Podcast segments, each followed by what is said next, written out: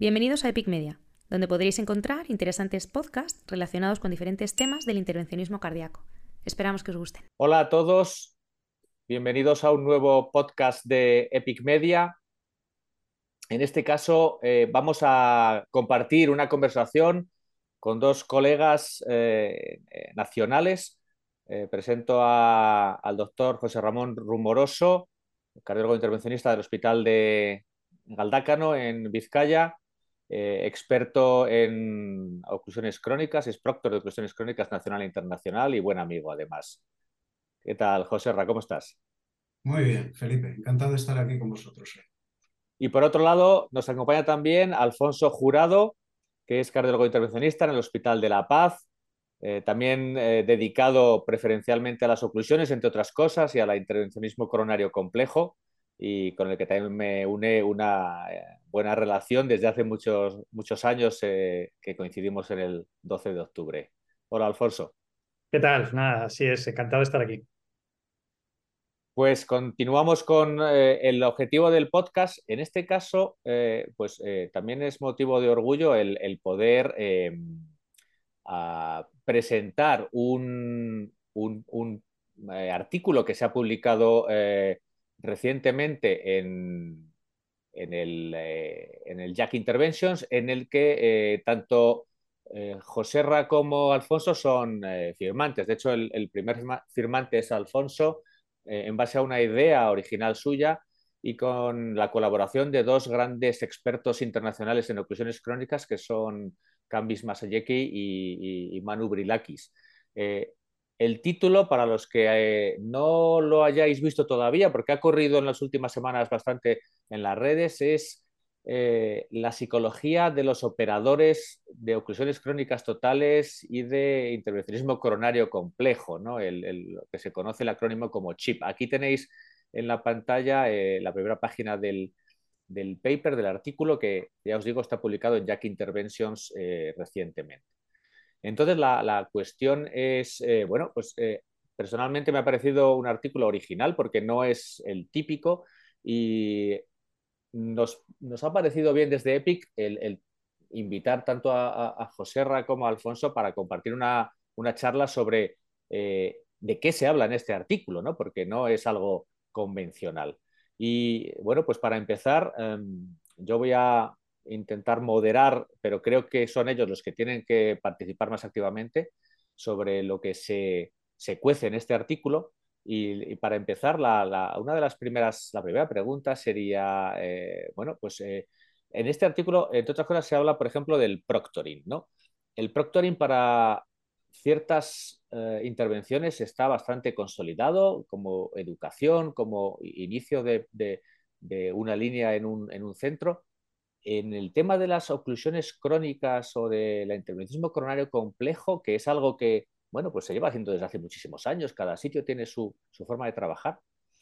¿Cómo, ¿Cómo creéis que esto Mm, impacta en algunos sitios. Hay sitios que están a favor, sitios en contra, eh, detractores, gente a favor. ¿Qué pensáis?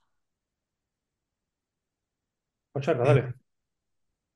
No sé, Alfonso, eh, si quieres hago yo una breve introducción. Sí, claro, claro. He, de, decir que, he decir que este, este tema del artículo en cuestión, y ahora entramos en detalle a, la pregunta, ah, es una idea original de Alfonso eh, probablemente, pues en base a muchas conversaciones que, entre nosotros hemos tenido muchas veces, ah, cuando hemos estado haciendo casos complejos y se ve un poco eh, todo el sufrimiento que, llevas, que quizás desde la otra parte, a la persona que vas a, ayudarle, a enseñarle quizás pocas cosas, pero sí ayudarle quizás a tener otra visión acerca de, la patología coronaria o de la patología estructural o de lo que sea, ¿no? Porque el proctoring eh, está eh, muy extendido en, todo lo que hacemos en las salas, eh, quizás desde la otra parte no se vea un poco pues, pues todo lo que te pasa por la cabeza al que va a ayudar, porque muchas veces las expectativas, tanto de los médicos como de los servicios,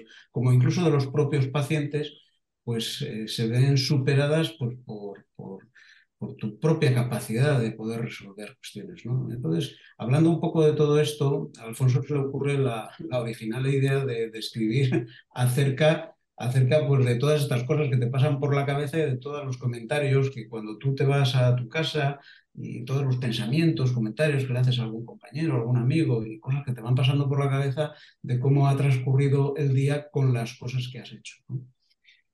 Entonces, eh, bueno, mm, a mí la, valoración del proctoring, de la necesidad de, que haya un proctoring, pues hombre, depende de cada lugar, depende de cada servicio y depende de, eh, de los médicos en cuestión. Tú sabes que uno, lo que yo considero uno de los grandes males de la sanidad pública de este país, pues es la endogamia.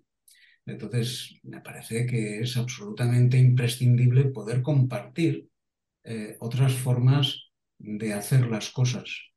Eh, porque tú sabes que en muchos sitios pues, pues, dicen, mira, aquí lo hemos hecho siempre así, nos va bien y por qué cambiar, ¿no? Pero sí que hay cosas que puedes introducir y que pueden beneficiar no solamente a los médicos, sino a determinados pacientes y a los futuros pacientes por venir. Alfonso, te cedo un poco la, palabra. Bueno, eh, estoy totalmente de acuerdo. De hecho, la idea de esto, eh, aparte de que estaba en el ambiente de múltiples, muchas conversaciones que hemos tenido entre nosotros tres y con más gente, parte de, una semana que estuve haciendo proctoring fuera y de, bueno, estando solo en un país extraño, eh, bueno, con, con, cosas, mm, bueno, que, que piensas, que te salen bien, dificultades momentos en que crees que no te va a salir y luego te sale, eh, puedes tener una complicación y la resuelves, cómo te planteas ese caso después de una complicación. Bueno, surge de ahí. En cuanto a la pregunta de Felipe en concreto, eh, yo creo que el proctoring, que para los oyentes que no nos, igual hay alguno que no sabe lo que es, que es que pues un compañero más experto en alguna técnica va a otro centro a ayudar, a enseñar, a colaborar en, en hacer algún procedimiento, ¿no? Yo creo que esto tiene dos, aspectos a, valorar en la respuesta. Uno es el, punto de vista de aprendizaje.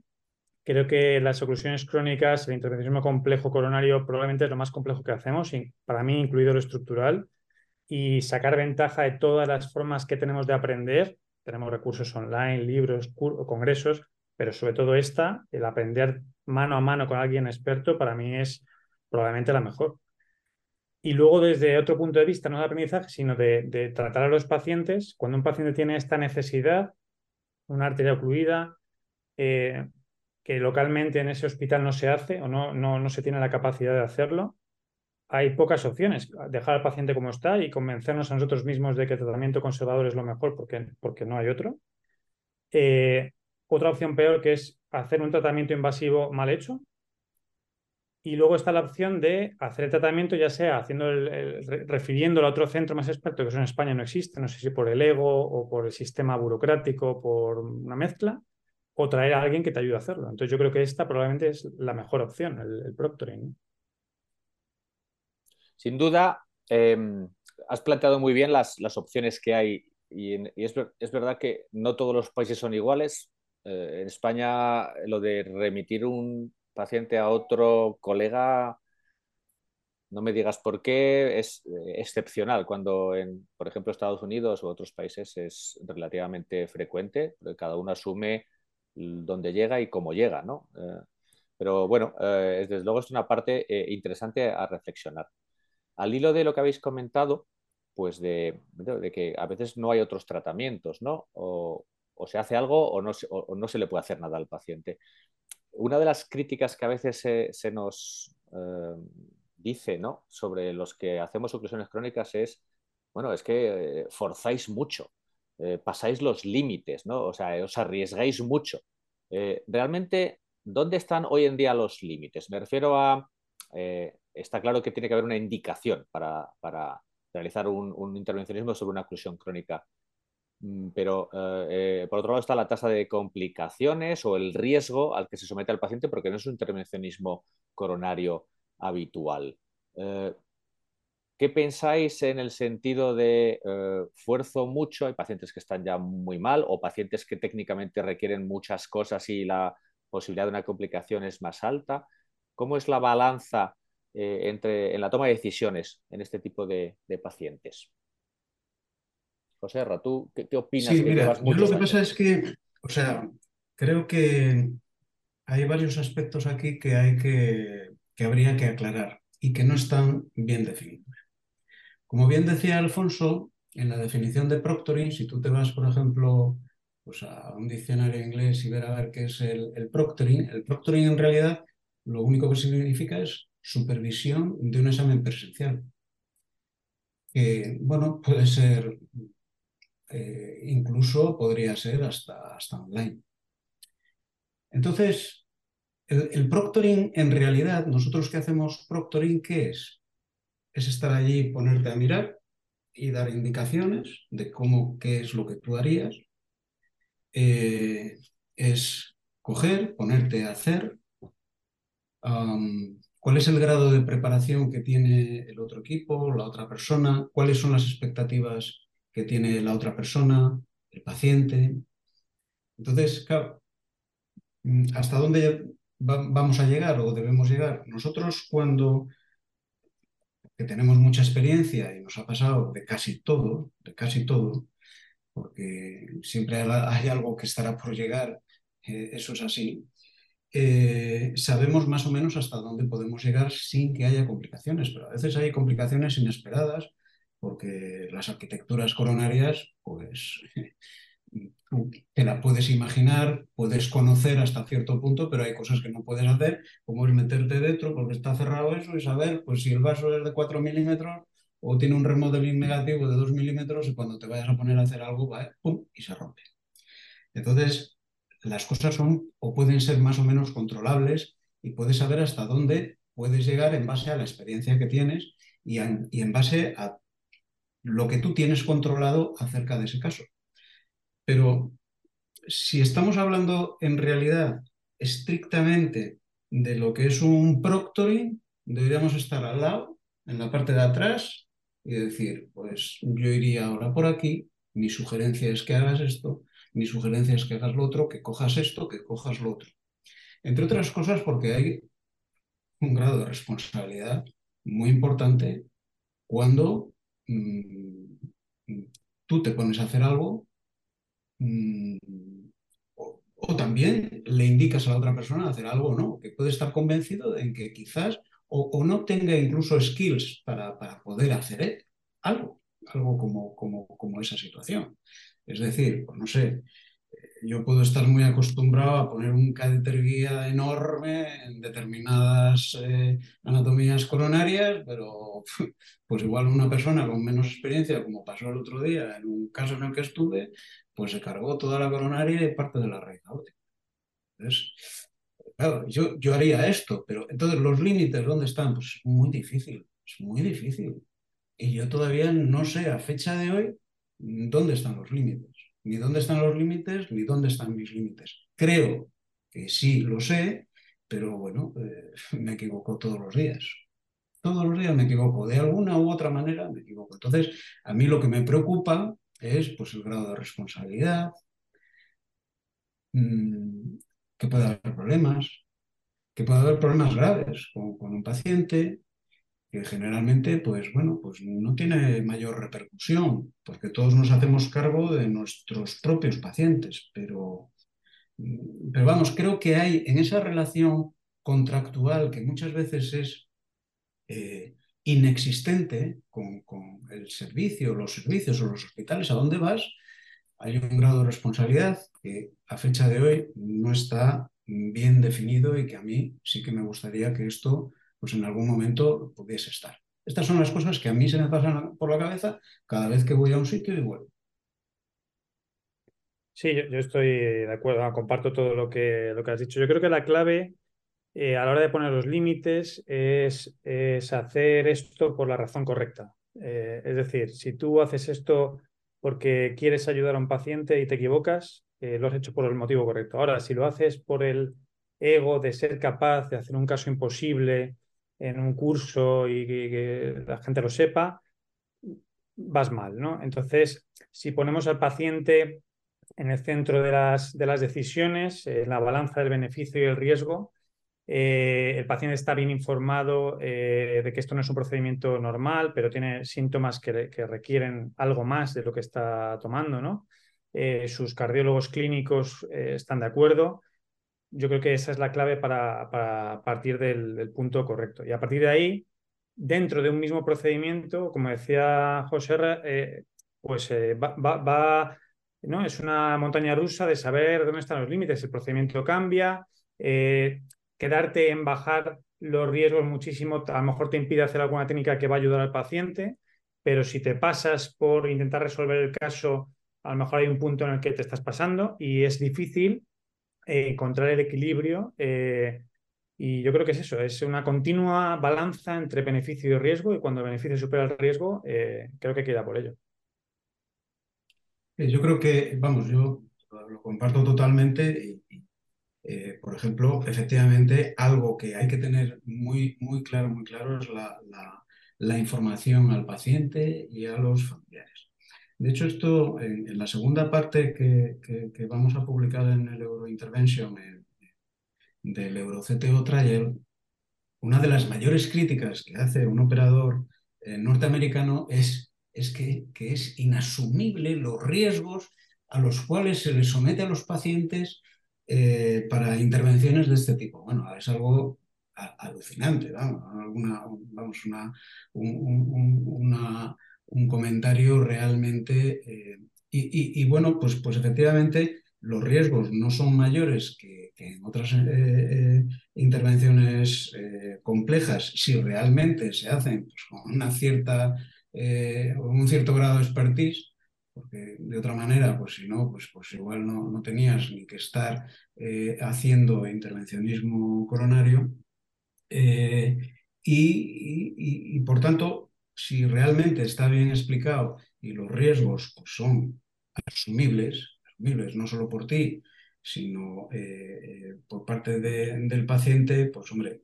Pero una cosa es, una cosa es que eso sea asumible por parte de su propio médico, quien tiene la responsabilidad del tratamiento de ese paciente, y otra cosa es que, que eso vaya a ser asumido también por parte del proctor. ¿eh? Y también en cuanto a... Es decir, que yo creo que no hay una adecuada regulación eh, administrativa y legal ni, ni, un seguro de responsabilidad civil que realmente te cubra este tipo de intervenciones, porque yo lo he mirado eh, mucho. Realmente a mí mi seguro de responsabilidad civil no me cubre esto. ¿eh? O sea que mm, los límites eh, yo creo que debieran estar muy claros antes de, empezar a hacer esto. Debiera estar muy claro antes de empezar con, con un paciente y creo que cada vez tenemos que tener más claro que nuestra misión es una tutorización, eh, una supervisión de intervenciones que tiene que realizar nuestros compañeros y solo en el caso de que quizás se pusiesen muy mal las cosas, pues, pues echar una mano si nos lo piden. Pero si no, no debiéramos ir más allá. Esa es mi opinión. Al hilo muy interesante de todo esto que estáis comentando, eh, y yo estoy de acuerdo que hay una cierta nebulosa en, eh, cuando vas a otros sitios a trabajar, porque al final vas a trabajar y es para beneficio tanto de nuestros colegas como de los pacientes, pero legalmente no hay una normativa.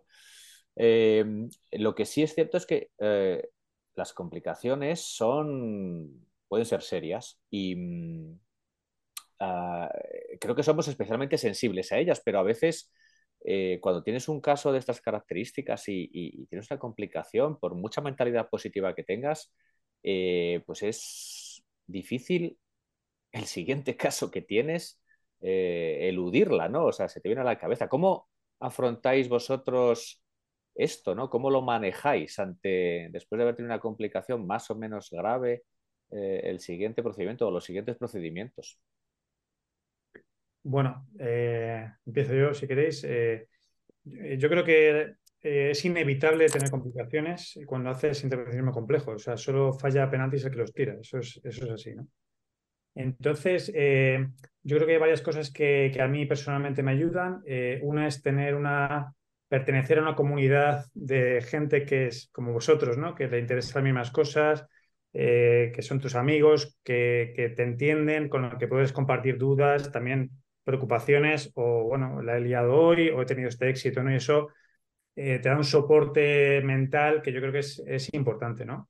Luego tu equipo, ¿no? Tu equipo que es, al final son los que, con los que trabajas, eh, explicar todo antes, expresar, bueno, los planes, planificar todo bien, a mí me tranquiliza mucho antes. Y, luego saber que, que, cuando tienes una complicación, o sea, el final de un caso, no hay una línea de corte, ¿no? Entre un caso y el siguiente, el final de un caso es como el principio del siguiente. Entonces, cuando yo tengo una complicación, eh, la reviso hasta la extenuación, me acompaña un tiempo eh, esa complicación por dentro, ¿no? Eh, y probablemente me ayuda a mejorar para pensar qué habría hecho diferente en el siguiente caso, ¿no? y, bueno, qué, habrían hecho otros eh, diferente. Y, bueno, pues, no, nos queda otra que asumir que va a haber una pérdida un poco de confianza después de, una complicación y que hay que recuperarla porque el siguiente caso viene ahí y el siguiente paciente necesita esa intervención. Sí, bueno, yo creo que lo has expresado perfectamente bien. Mm, hay que tener, yo creo que hay que planificar muy bien los casos, yo me los estudio de verdad, o sea, me los estudio, me paso mucho tiempo estudiando cada caso y, luego es muy importante, yo creo que compartir, compartir con, los médicos ah, todos los detalles del caso, todo lo que falta, eh, todo lo que debiéramos eh, tener, lo que habría que tener previsto. Eh, yo suelo hacer una cosa siempre y es que siempre saludo a los pacientes, siempre, antes de empezar hablo con ellos. Eh, o intento comunicarme con ellos. muchas veces, pues igual, no, por el idioma no, te puedes entender, pero bueno, intento que el compañero, a través de lo que yo le digo, pues hable con el paciente o la paciente y, bueno, pues ahí creas un, ahí creas un entorno de confianza eh, en el proceso que hace que si hay complicaciones, pues se, soporten mejor por, todas las partes. Yo la verdad que lo llevo muy mal. Las complicaciones lo llevo mal. No, no, me, no me acabo de acostumbrar. He tenido muchas. He tenido muchas, probablemente las, las que tenía que tener. ¿eh? No, es que tenga más complicaciones que los demás. Lo que pasa que, que hombre, no sé, yo ha habido años, ha habido años que, que, que he estado proctorizando más de 350 oclusiones entonces, o sea, por estadística, si te vas a los papers, pues por estadística van a salir unas cuantas, te, va a pasar de casi todo, ¿no? Y he estado muchos años con ese, con ese nivel de, con esos números.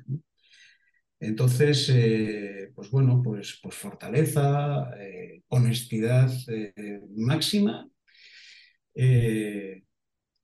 muy, muy, poquita vanidad, poquita vanidad, y, humildad. O sea, con, con, eso, pues, pues bueno, pues, pues te, cuando tienes una complicación, pues, pues llevas un golpe y, y, bueno, pues sabes que, que, hay otro paciente que necesita, que necesita tu ayuda, que, el médico necesita tu ayuda. Entonces, pues bueno, pues intentas de nuevo pues volver con la planificación del caso, eh, y por supuesto eh, tratar, de, tratar de estudiarte, de revisar todo lo que, lo que no solo lo que has hecho bien, pero sobre todo lo que has hecho mal. De cada caso hay que intentar llevarse un aprendizaje que sin lugar a dudas servirá para, para, otro, para, otros, para, para los próximos pacientes y futuros pacientes que ni tan siquiera tienen por qué tener una oclusión crónica pues, vamos, que, que, la mayor parte de los pacientes que haces hoy no son oclusiones, realmente son, son mucha complexidad. Y de hecho, gracias a, a que hacemos eso, pues pues es quizás el motivo, por lo menos, en el, por el cual en nuestro entorno el cirujano no opera. No opera porque tampoco, tampoco el clínico quiere mandarlo a operar. Pues pues haz de todo lo que puedas, ¿no? Eso es lo que... No, eso es verdad. Solo un punto para dejar a Felipe. Eh, yo creo, estaréis conmigo, que, que el, enfrentarse a estos procedimientos que para mí, para nosotros están en el top de complejidad, no solo te ayuda, como decía José, para estos procedimientos, sino para todos los demás. Eh, eh, probablemente te hace mejor operador para todos los demás procedimientos coronarios, incluido el estructural, si, si lo haces, ¿no? El plan, la planificación exquisita, meticulosa, eso, eso ayuda. Sí, y, otra, otra cosa que decías, lo de, lo de defensores y detractores y tal, yo creo que además es que el grupo, el grupo gana. Claro. El grupo gana. Porque, es, porque van a ver cómo se pueden resolver algunas cosas que de otra manera, pues igual, no es, igual nunca te interesó, ¿no? O sea, no, es que no, no, no pudiese resolverlo, que igual nunca te interesó ni poder hacer esas cosas. No, sé, Felipe, ¿tú qué, qué opinas? Bueno, o sea, eh, mensaje... Tú y yo hemos sufrido alguna, ¿te acuerdas? Hace más de 15 años. Sí, sí, sí, sí, sí, por supuesto que me acuerdo. Pero el mensaje es muy interesante. Primero, hacemos esto o se hace esto para ayudar al paciente. Lo ha dicho antes también Alfonso. No es por ego ni por vanidad. No, no, es que mm, pensamos que el paciente requiere algo y, se puede hacer.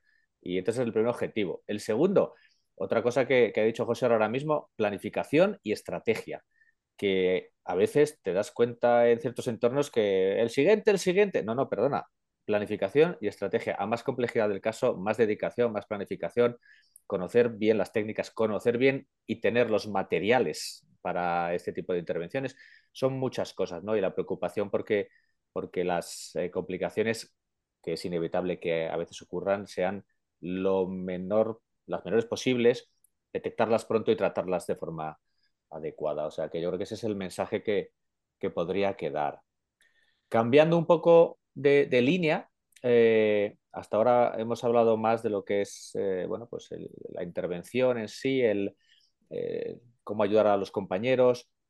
Mm, una de las formas de ayudar, aparte de, que vaya un experto a tu centro, pues son eh, los cursos, los congresos y los cursos, ¿no? Y esta es una opinión personal. Creo que en los últimos años, tal vez por se le está dando más protagonismo al intervencionismo de las oclusiones, hay muchos cursos dedicados a oclusiones crónicas. Creo que, una, creo que está bien, lógicamente, tal vez hay demasiados. No sé qué pensáis, no sé si son todos muy útiles, si realmente, como os he dicho antes, se intenta rizar el rizo programando casos ahí cuando viene el japonés que ha hecho una pirueta eh, con no sé qué. Bueno, está bien, ¿no? Pero eh, ¿es necesario tanto curso o deberían enfocarse de otra manera? No sé qué opináis los dos. Habéis participado evidentemente durante años en cursos y, sois parte activa de, la formación en, estos cursos. ¿Qué opináis? Bueno, yo, yo creo que hay demasiado. O sea, en general, la, oferta educativa que hay ahora mismo, no solamente en el mundo de, de, de la intervención de oclusiones, es excesiva. Es verdad que, es verdad que aportan, quizás en muchos casos no aporta tanta formación o tanta eh, educación, pero sin embargo sí que sirve pues, para, para hacer relaciones sociales y, afianzar esas relaciones sociales entre la gente con la que compartes pues, una manera de trabajar, de ver las cosas, eh, o gente que nos dedicamos a, al mundo coronario complejo, etc. Pero sí, yo creo que es demasiado. Creo que probablemente sería más quién tiene la clave de, cómo habría que hacer las cosas, porque claro, en cada, en cada sitio pues hay, hay, hay, operadores, hay gente, las empresas también están muy interesadas en que, en que se mueva, pues es que esto no lo puedes evitar. Eh, yo cada vez voy a menos, a menos cursos eh, porque he decidido también pues, focalizarme en algunas cosas muy concretas.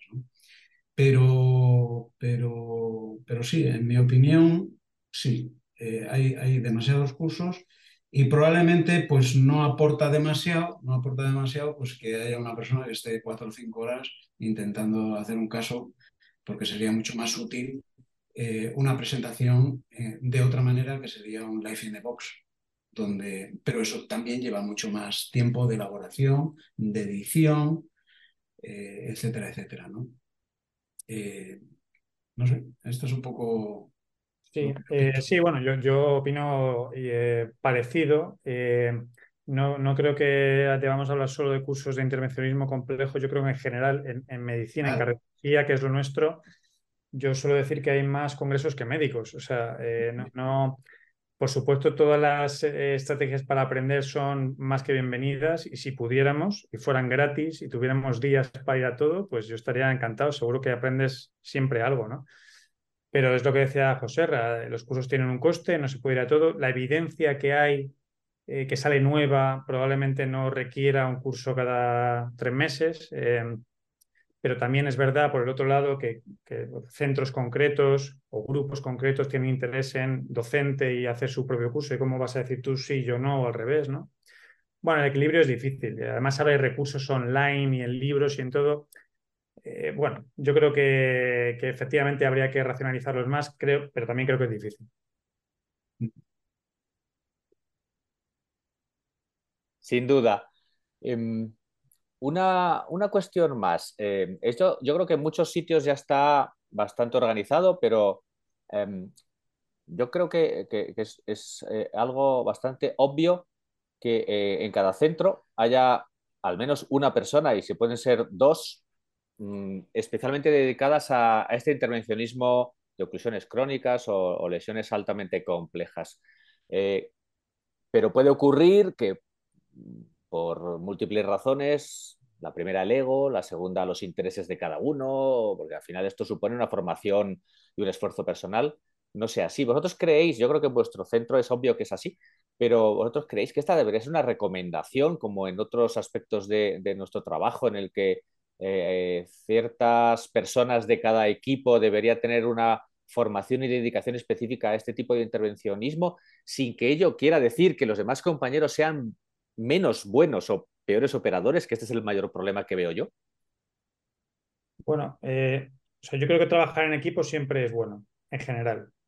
Eh, es un debate muy profundo porque no sé si el futuro, hemos estado hace poco José Reyes debatiendo de esto con más gente, va dirigido a dividir entre intervencionistas de coronario y de estructural, ¿no? O, o mixtos.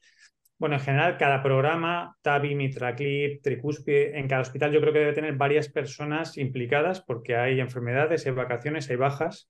Es verdad que en las oclusiones no hay o no suele haber procedimientos urgentes, con lo cual esto es menos importante que a lo mejor en otras cosas, pero sí creo que aunque haya una persona liderando el programa de oclusiones que debería haber en cada centro, eh, pues siempre que haya otra persona más, yo en mi caso tengo a Guillermo y a mis compañeros que, que tienen mucho interés y, trabajo muy a gusto, incluso las enfermeras diría, ¿no? Si puede haber enfermeras interesadas específicamente en esto, pues, eh, pues también ayuda. Y luego está claro, cuando una es especialista en mitraclip, pues es ese grupo ¿no? de, de especialistas, pero parece que el coronario pues es un poco de todos, ¿no? Entonces, ¿cómo va a haber un especialista en coronario más complejo? Lo que tú decías, Felipe, ¿no? Eh, parece como que se hace de menos a otros. Es difícil también, ¿no? El, ser honesto, el eh, hacer equipos bien, el, eh, bueno, a veces puede ser difícil, pero yo estoy a favor de los equipos. Sí, yo también, vamos, creo que fundamentalmente, dependiendo del volumen, pues debería haber una persona. Una persona. Eh, una persona con, unas enfermeras bien entrenadas, porque las enfermeras bien entrenadas se adelantan a, lo que tú estás pensando, porque te conocen tan bien también cómo, cómo trabajas, cómo vas a hacer las cosas, que, es muy importante. ¿no? Eh, eh, que necesitas también la comprensión por parte de, ellas, porque saben en el momento que, en el momento que estás, si lo vas a conseguir o no, si puedes o no. Eh, pero si tuvieses mucho, mucho volumen, pues claro, dos operadores Yo creo que, yo creo que fundamentalmente uno y, en todos los servicios, pues el, responsable del servicio debiera, debiera decir, oye, ¿quién, ¿a quién le gustaría encargarse de esto? ¿Alguien Generalmente va a ser la gente más joven. Antes era la gente más joven Ahora con, el tema de la TAVI, pues todo el mundo quiere hacer TAVI, solo quieren hacer TAVI y no quieren hacer coronarios, ¿no? Pero sí hay gente joven interesada que, que, quiere hacer y, y, el que más esté interesado es el que seguramente pues, pues más va a poder desarrollar el programa. Pero por supuesto que sí.